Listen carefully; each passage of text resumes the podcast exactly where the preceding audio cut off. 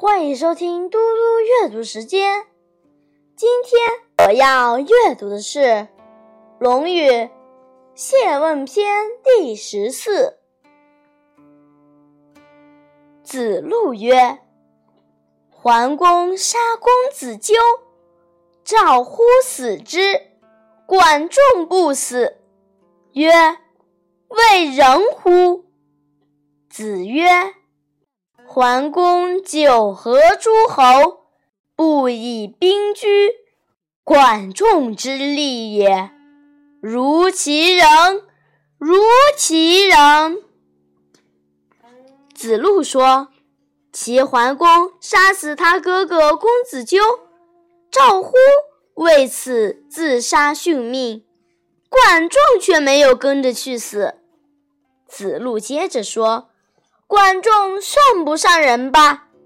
孔子说：“齐桓公多次召集诸侯共商会盟，全部凭借武力，这是靠了管仲的力量，这就是他的仁德，这就是他的仁德。”子贡曰：“管仲非仁者与？”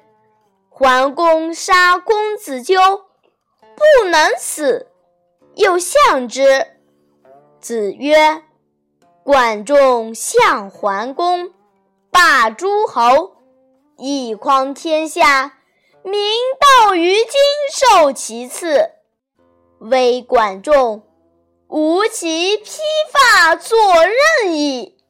岂若匹夫匹妇之为量也？”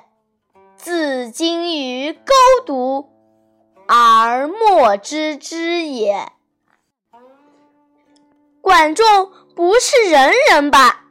齐桓公杀了他的主人公子纠，他不仅不为主子殉死，反而却辅佐桓公。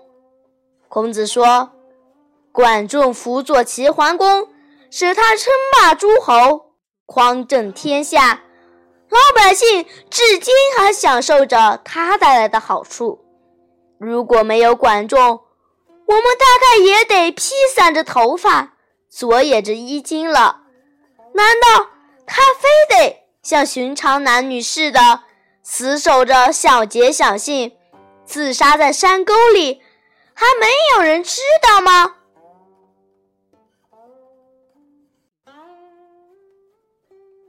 谢谢大家。我们下次再见。